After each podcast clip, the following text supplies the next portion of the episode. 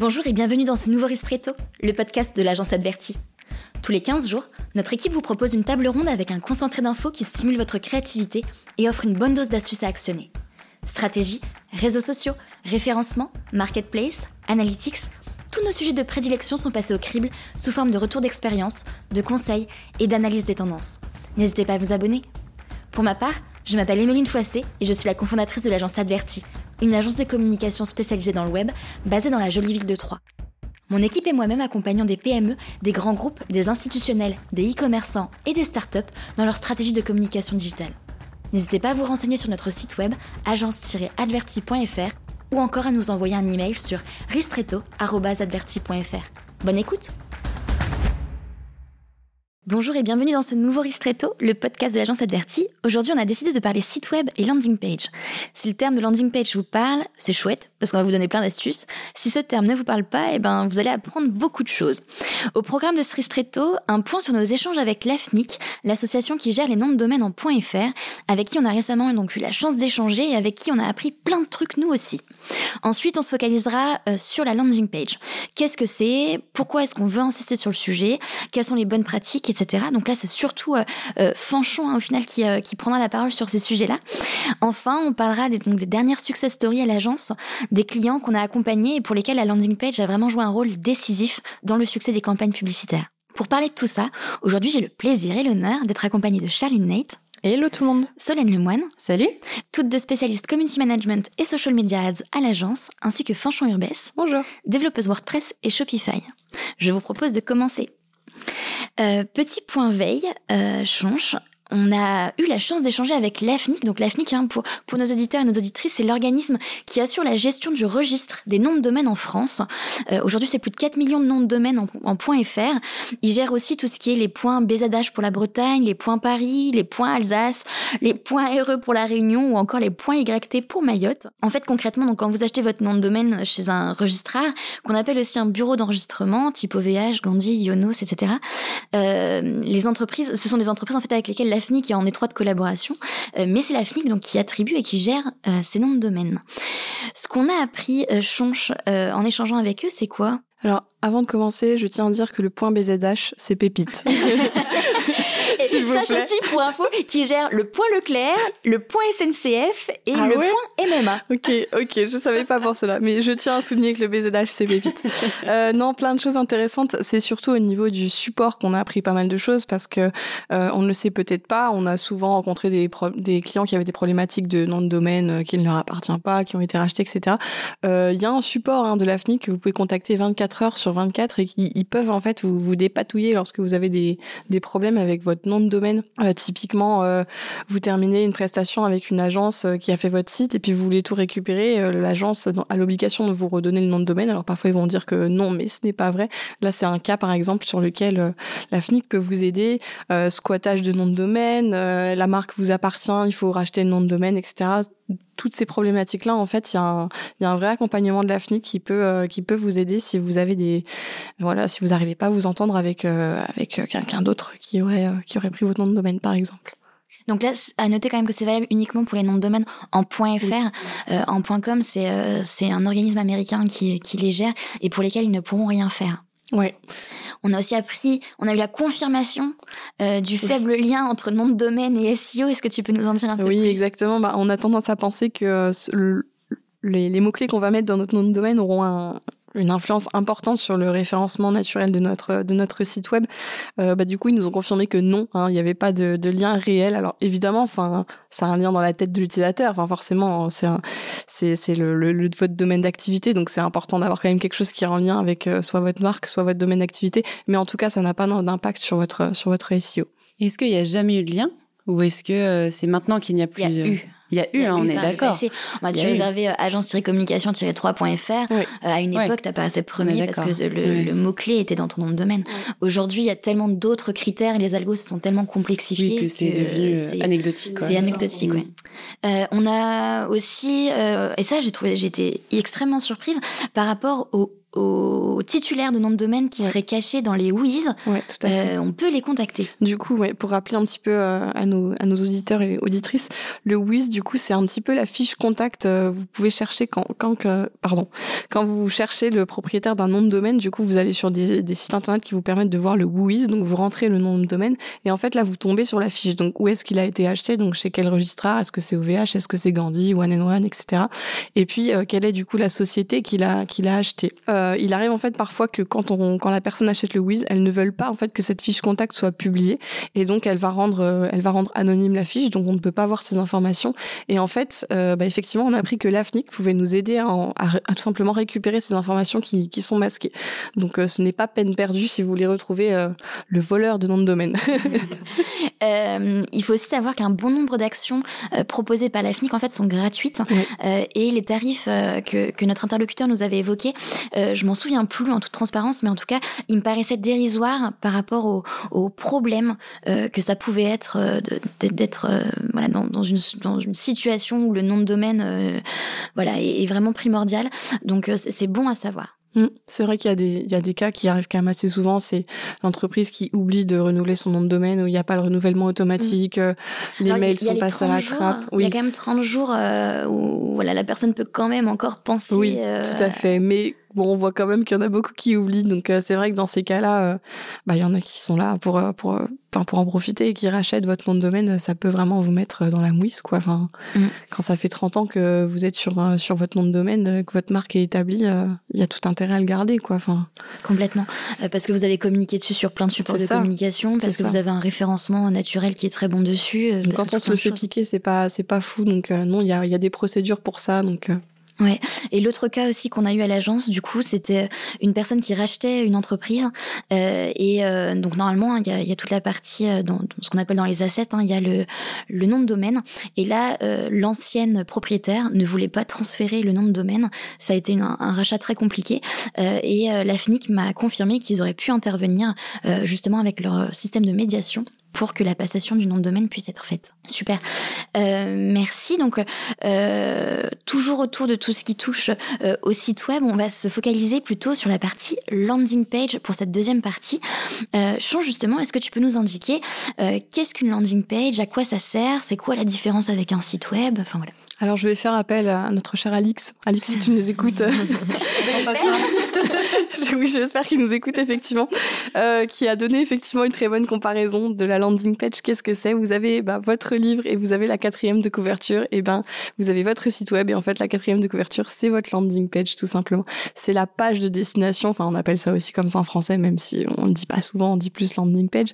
Mais c'est effectivement la, c'est une page qui va se, se focus sur un produit ou un service de votre entreprise et qui est là pour pour amener l'utilisateur vers la conversion. Donc, on va vraiment euh, focus sur les les, points, euh, les points impactants du, service ou du produit que vous proposez. Et puis, l'objectif, c'est vraiment d'amener l'utilisateur à, je sais pas, prendre contact avec vous, acheter le produit, vous téléphoner, etc. Mais c'est une page, du coup, qui est succincte et qui est construite dans l'objectif vraiment de, de mettre, de vendre votre produit. C'est vraiment une page commerciale, quoi. Et euh, il y a quand même, euh, alors on l'utilise beaucoup dans les, pour les campagnes publicitaires. Hein. C'est rarement des pages qu'on essaye d'optimiser pour du pour du SEO. Euh, il y a quand même des choses à savoir au, niveau de ces de, de ces landings. C'est surtout la structure. Oui, effectivement comme tu disais tout à l'heure en off, on va pas réinventer euh, la roue, c'est ce que tu c'est ce que tu as dit. Il y a une structure qui est assez classique, mais qui, bah, on sait qu'elle fonctionne. Hein. On arrive sur la page, on a un, voilà un beau bandeau assez visuel, on va interpeller le, visiteur. Euh, je sais pas, par exemple, découvrez notre formation et obtenez obtenez votre certification. On va lui parler directement. Ensuite, on va avoir quelques éléments de réassurance. C'est assez souvent graphique, hein, des petits pictos, des petites choses comme ça, qui sont visuelles et qui sont qui sont lisibles surtout rapidement. ensuite, on a des blocs qui vont un petit peu présenter le produit ou le service. Mais là, c'est pareil. Euh, on n'est pas comme sur un site où on va mettre beaucoup de détails, beaucoup de paragraphes, beaucoup de textes, beaucoup d'images. Euh, c'est des points clés. Nous, à l'agence, on fait souvent des des petites puces, des formats euh, liste à puces pour pour mettre en avant les éléments parce que voilà, on arrive, c'est assez facile de lire et puis c'est rapide, ça, ça rentre tout de suite euh, dans Il faut aller à l'essentiel. Voilà, on va à l'essentiel euh, et ensuite, bon bah, si on peut, on va mettre des témoignages pour rassurer encore et ensuite, évidemment, bah, formulaire de contact, de prise de rendez-vous, de téléphone, enfin, ce que ce qu'on attend en fait de cette page de de, de conversion, quoi. Et euh, les CTA, ce qu'on appelle des, donc, des appels à l'action, des call to action. On en met souvent. Ouais, c'est l'élément essentiel puisque en fait le but c'est que presque sur chaque partie finalement on va venir mettre un CTA donc un petit bouton hein, souvent euh, qui va renvoyer en fait vers l'action de conversion qu'on attend. Donc euh, souvent le formulaire de contact c'est ce que je disais. Donc euh, oui on va le mettre dès le début de la page et puis ensuite euh, en vrai c'est quasiment partout quoi parce que l'objectif c'est que ça convertisse. Donc euh, voilà, faut faciliter euh, la navigation dans la page, même s'il y a qu'une page, euh, il faut que peu importe là où la personne en est dans sa lecture de la page, elle clique sur le bouton, elle soit renvoyée très facilement sur, euh, sur l'action de conversion. Euh, Aujourd'hui, hein, c'est quand même une réalité à l'agence quand on, on, vend une prestation de campagne publicitaire, que ce soit du Google Ads, du euh, Meta Ads ou autre, euh, on vend avec euh, la landing page qui va bien avec, euh, et ce même si euh, le site web a été réalisé chez nous. Oui, tout à fait. justement pour les mêmes raisons que ce que Fanchon expliquait, hein, bah, on a fait le site web, mais c'est un autre outil en fait, la landing page, qui n'est pas forcément vendu directement avec avec le site web. Au niveau des CTA, euh, il y a quand même la particularité euh, que ces boutons doivent être colorés, enfin ils doivent se dénoter du reste de la page oui. euh, afin de capter bien l'attention de l'internaute qui, qui la parcourt. Tout à fait. Euh, L'autre chose, euh, c'est que tout ce qui est menu et footer doit être un peu différent d'un site web. Oui, effectivement. Alors nous, on a tendance à les masquer, donc on fait pas du tout de menu dans les landing pages comme ça. En fait, la personne n'a pas la possibilité finalement de divaguer dans le site. Euh, je sais pas, il y, y, a un bouton à propos, enfin un menu qui, qui, qui, a envie, de, voilà, qui va donner envie d'aller voir un peu plus d'informations sur le site. Non, bah là, en fait, on, on, force la personne à juste rester dans la landing et elle a pas d'autre choix que, que de lire ce qu'il y a dans la landing finalement. Et puis au niveau du footer, pareil, effectivement, on va simplifier. En général, on met juste les mentions légales. Parfois, on va mettre les réseaux sociaux, mais on s'attarde pas sur, euh, sur le renvoi vers le site ou quoi. L'idée, c'est vraiment que la personne reste sur cette page-là, en fait. Euh, deux dernières choses en termes de bonnes pratiques. Euh, essayer d'humaniser au maximum oui, la landing page. Euh, au niveau des photos, euh, bien, bien faire apparaître de l'humain pour que la personne puisse se projeter. Et puis aussi parce que de manière générale, dans le web, l'humain, ça fonctionne bien. Et puis le côté wording, donc le texte hein, que, que, vous travaillez et qui va apparaître, il faut tout de suite capter l'attention de l'internaute en lui parlant directement de ses oui. problématiques, en l'interpellant. exemple, votre landing page à destination de restaurateur, faites apparaître dès le début euh, restaurateur, découvrez ce logiciel conçu pour vous par exemple. Parce que là tout de suite la personne va se dire je suis concernée, je suis concernée, il faut que je découvre le contenu, il faut que je découvre cette page. Euh, et ensuite, si vous expliquez, ben voilà, toutes les problématiques que les restaurateurs euh, que vous ciblez rencontrent et que votre pro, enfin que votre logiciel, par exemple, va résoudre, euh, il faut que vous puissiez les expliciter directement. Oui, il faut vraiment que la personne se sente ciblée, effectivement. Euh, alors, même si vous pouvez créer des landing pages avec euh, votre outil de, création de site web, hein, un WordPress euh, ou autre, vous pouvez aussi utiliser des outils spéciaux euh, qui sont pensés pour la création de landing page. On pense auxquels, change? Oui, il y en a plusieurs qui existent. Alors, il y a Unbounce, Instapage, System.io. Euh, il y en a pas mal hein, sur, le, sur, le, sur le web qui vous permettent de créer des landing pages. En plus c'est assez simple à prendre en main. C'est à la base de templates, de, de modèles en fait, que, que l'utilisateur va, va, va mettre en place. Et puis ensuite, vous avez l'accès à vos statistiques, vous pouvez faire de l'A-B testing, des choses comme ça. Ok, c'est un coût mensuel. Hein. Oui, par contre, effectivement, ce n'est pas gratuit, malheureusement. euh, ça marche. Pour euh, la troisième partie, euh, j'aimerais qu'on évoque les success stories de l'agence. Chacune, vous avez une, une, anecdote, on va dire, à raconter au sujet des landing pages qu'on a pu créer pour nos clients. Charline, est-ce que tu peux nous expliquer quel est le cas client que tu as en tête? Oui, alors cet été, on a un client qui nous a contacté pour promouvoir ses activités euh, bah, estivales et ensuite automnales.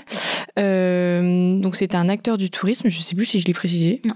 Non, et ben voilà, je le précise.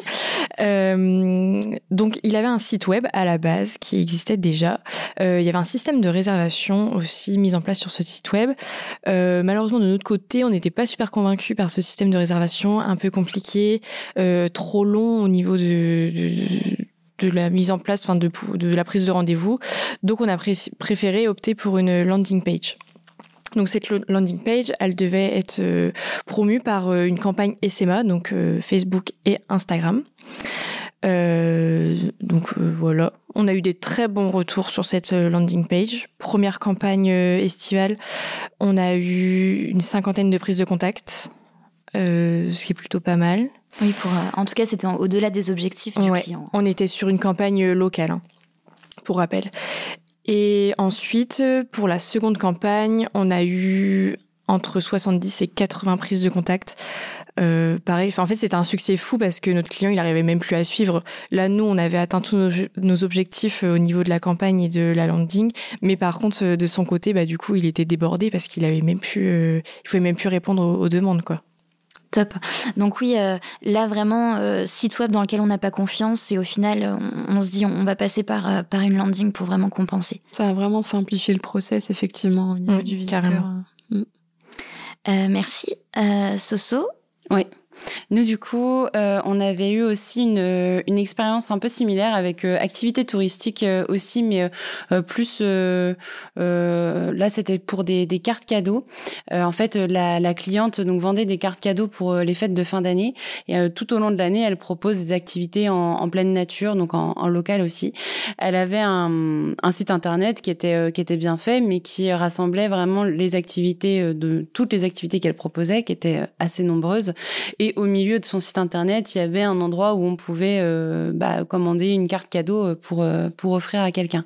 Mais c'était vraiment un peu noyé dans tout le reste des informations sur sur son site. La première année où elle nous a contactés, elle voulait donc qu'on réalise une campagne publicitaire pour promouvoir ces, ces cartes cadeaux là sur euh, novembre-décembre, vraiment pour les fêtes de fin d'année. Et, euh, et, donc on a essayé de, de, faire une campagne en se basant, enfin en renvoyant vers son site parce qu'elle tenait vraiment à ce qu'on passe par euh, son site internet. Et euh, total, ça n'a pas du tout fonctionné au niveau des, euh, des, conversions parce que les, les gens arrivaient sur le site, ils visitaient le site, ils, ils regardaient un peu tout ce qui était proposé, mais ils ne trouvaient pas forcément le, la partie carte cadeau et donc ils, ils convertissaient pas pour pour pour ça. L'année d'après, on a retenté euh, l'expérience cette fois-ci en faisant une landing page, donc qui était vraiment centrée sur les cartes cadeaux et où euh, on avait une page donc qui euh, expliquait rapidement le concept de, de l'entreprise, qui réunissait aussi donc les différentes cartes cadeaux qui étaient disponibles, un formulaire de contact pour que derrière la cliente rappelle les, les prospects. Et là, ça a beaucoup beaucoup plus fonctionné. Là, c'était c'était vraiment le jour et la nuit. On a eu vraiment une belle preuve que bah, les landings étaient efficaces et euh, et ça a été une belle expérience, ouais. Top. En effet, euh, le, de nouveau un site web au final dans lequel on n'avait pas confiance et euh, quand on passe par un, un, outil type création de landing page, là on voit directement la différence en termes de conversion et de taux de conversion. Euh, chonchon oui, ben, un dernier exemple, hein. effectivement, euh, autre exemple euh, d'un beau succès, euh, donc une cliente qui vend des formations en périnatalité, donc qui s'adresse à, toute personne qui veut qui veut se reconvertir ou qui veut se former dans ce domaine-là. Donc elle a fait le site chez nous, donc site très complet, beaucoup d'informations, etc. Mais on a quand même préféré faire une landing page pour pour les campagnes du coup. Et en fait, bah oui, la landing a extrêmement bien fonctionné, beaucoup de prises de contact parce que la landing va à l'essentiel, qu'elle cible directement la personne. Enfin voilà, le site est très complet, donc peut-être qu'il y avait aussi ce besoin pour les gens d'avoir aussi juste un petit condensé d'informations et d'être rassurés tout de suite en une page et de pas avoir besoin de parcourir euh, l'entièreté du site avant de, prendre la décision de prendre contact avec notre cliente. Mais un beau succès aussi. Le, site web, dans le cas de cette cliente-là, c'est vraiment un site web qui a été pensé pour le référencement naturel euh, et qui est très complet en effet. Hein, ça, mm. ça, vient presque remplacer une brochure. Oui, hein. c'est presque trop complet finalement. Là, euh, les, les accordéons d'explications, etc. Pour, euh, enfin, c'est assez typique hein, dans, le secteur de, la formation. Mm. Mais en tout cas, euh, en effet, euh, en allégeant le tout, on arrive mm. euh, à, à, quelque chose de, de très clair, de, de, limpide et au final qui va vraiment encourager la personne à prendre contact hein, euh, avec euh, avec le, le, centre de formation en question. En général, euh, on peut derrière en plus faire du marketing automation. Donc là, on vous renvoie vers le podcast numéro 3. en, en, effet, derrière la prise de contact, il peut y avoir tout un scénario qui permet à l'internaute ben, de recevoir des communications automatisées par la suite. si c'est par exemple dans le cadre d'un téléchargement de brochure, parce que tout à l'heure on parlait de de conversion. Pour certains, ça peut être aussi euh, du téléchargement de brochure et non pas du contact direct euh, via euh, via un formulaire de contact traditionnel. Oui, c'est vrai que je l'ai pas mentionné, mais oui, beaucoup de téléchargement de brochures, inscription newsletter, des choses comme ça aussi. Est-ce qu'on met un chat sur une, sur une landing page ou pas? On n'a jamais eu le cas à l'agence. après, je suis pas sûre de l'utilité. C'est vrai que le chat, il est quand même assez c'est quand même assez exigeant Mm, euh, parce qu'il faut quand même euh, être réactif, c'est faut ça. être dispo, faut avoir le bon outil dans les Ouais, mains. Euh, nous, enfin, on- les quelques clients qui ont un chat euh, passent entre autres par TalkTo. Euh, Il y a aussi Crisp qui, qui est assez connu maintenant. Mais c'est vrai que si vous avez un chat et que vous vous répondez pas et qu'au final ça finit par ben, laissez-nous votre email, ben ça vient casser le Mm, côté un petit oui, peu officieux du chat par rapport à, à un formulaire de contact. Euh, mais par contre, on a quelques clients qui ont un, qui ont un chat quand même sur leur site web oui, pour le coup site, et euh, qui, qui fonctionne plutôt bien. Je pense entre autres à un e-commerçant qui euh, vend des produits autour de 3000, 4000 euros. Euh, là, les personnes veulent s'assurer qu'il y a bien quelqu'un derrière. Oui, bien sûr, bien sûr. euh, et qui, euh, que les personnes sont bien réactives, qu'elles existent bien. Et là, on renvoie vers un autre podcast sur les arnaques. Exactement. le tout premier. Le premier. Mais euh, ouais. En effet, euh, le- la landing est un très bon outil en, en parallèle d'un site web. Super, merci à vous trois euh, pour votre participation. Je crois que ce ristretto touche à sa fin, sauf si vous voulez ajouter quelque chose. C'est tout bon, c'est tout bon, ouais. Ça marche. Merci à toutes et à tous donc de l'avoir suivi. La landing comme outil phare pour vos campagnes publicitaires, on ne le répétera jamais assez, c'est une bonne idée. Euh, en complément bien évidemment d'un site qui est bien fait. Je pense que vous avez désormais compris les enjeux et que vous avez retenu les clés de succès. C'était en tout cas un plaisir pour moi d'animer ce ristretto avec vous. Je vous dis à très vite. À bientôt. À bientôt. À bientôt. Voilà, notre podcast est terminé. Si celui-ci vous a plu, n'hésitez pas à nous laisser 5 étoiles sur votre plateforme d'écoute préférée. Cela nous sera d'une grande aide pour faire connaître ce podcast à un maximum de monde. Vous avez des questions ou souhaitez échanger avec nous sur le contenu de ce podcast ou toute autre chose? N'hésitez pas à nous contacter via nos réseaux sociaux ou sur ristretto.adverti.fr. À très vite